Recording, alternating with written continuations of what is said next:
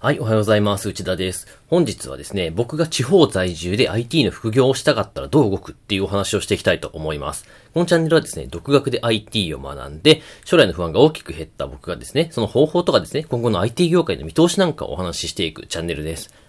でですね、今よくご質問いただくんですけど、地方在住なんだけど、IT で副業がやりたい。何かですね、IT スキルを身につけて将来の不安を減らしたいっていうですね、ご相談をたまにいただきます。まあ、そういったとですね、状況として、僕がもし地方在住だったら、まずですね、近所の知り合いの人のお手伝いを IT でしてみるというですね、回答をいたしました。まあこれどういうことかというとですね、もうちょっと具体的にお話ししたいんですけど、やっぱり東京在住だとですね、やっぱいろいろ仕事があったりとか、働くとこがですね、あったりとかして、非常に仕事がやりやすいんですけど、なかなか地方だとそういうことができないんですよね。まあ、その時もし僕だったらですね、まずは身近な人のお手伝いをして、最低限の知識でやってみて、やりながらですね、学んでいくという方法を取りたいと思います。まあ、これなんでかっていうとですね、やっぱり、あの、学ぶだけよりも、実践に、実践ですね、何か実際に作ってみた方が圧倒的にスキルって上がるんですよね。ただ、やっぱり地方在住だとなかなかネタがなかったりとか、自分でこうアプリを作って売り上げを上げようと思うともうむちゃくちゃ大変なんですよね。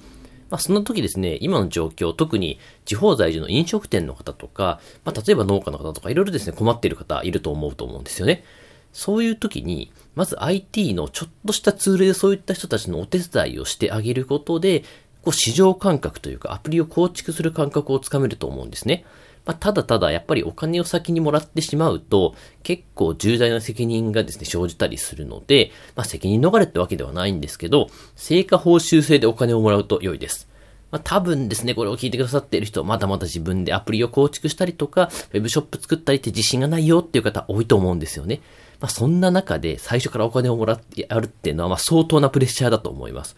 そのためですね、今私こういうのことをやっているんですけど、なんかこう売り上げがもしこの IT のツールで上がったらその分のいくらかお金をいただけませんかっていう契約にしちゃうのが一番おすすめです。仮にですね、まあ相手がたとえ売り上げが上がらなかったとしても、損ってほとんどしないんですよね。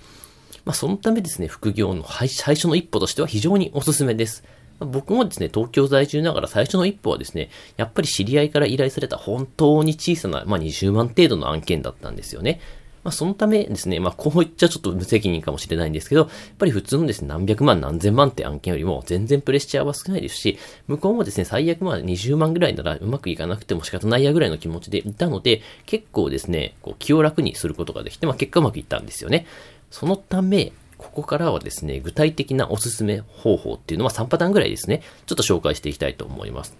やっぱりまずはですね、地方で物を売っている人に web ショップを構築してあげるっていうとこですよね。特に今おすすめなのが、Shopify という Web ストアを簡単に作れるですね、クラウドツールっていうのがありまして、まあ、ワードプレスのようなイメージですね。そのワードプレスのような、まあ、Shopify で何かですね、物を売っている人の Web ショップを作ってあげると。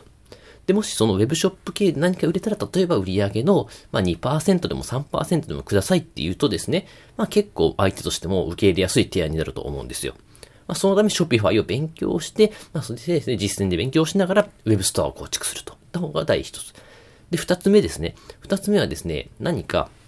えっと、例えば飲食店のですね、まあ、デリバリーサービスのアプリをですね、入れてあげるっていうことですね。まあ、今ですね、いろんなデリバリーサービスのツールあると思うんですけど、そういったツールを入れてあげるだけでですね、またやっぱりこう、今ってコロナでお客さんが来づらい状況だと思うんで、デリバリーサービスを入れてあげることによって、そういった飲食店のですね、売り上げに貢献してあげることができるんですよね。まあ、新たな販路の獲得っていうところもなりますし、そういったところのお手伝いをしてあげることで、やっぱり入れた側としてはですね、売り上げが上がって嬉しいし、それを導入してあなたとしてもですね、自分にも売り上げが回ってきてスキルアップにもつながるっていうところで、まあ両者よし、三者よしですね。三者、三方よしのビジネスができるかと思います。で、まあ最後の一つはですね、えーと、個人事業主なんかも地方でいっぱいやってる人と思うんで、そういう人のですね、ウェブ集客を手伝ってあげるために、まあ、例えばですね、ネットサービスの、まあ、ワードプレスを使ってブログを立ち上げてあげるとか、まあ、そういった本当に小さなことでいいので、何かですね、IT に疎い人に向けて IT を使って売り上げを特に上げるような方向ですね。そういった提案ができると非常に受け入れられやすいと思いますし、今からですね、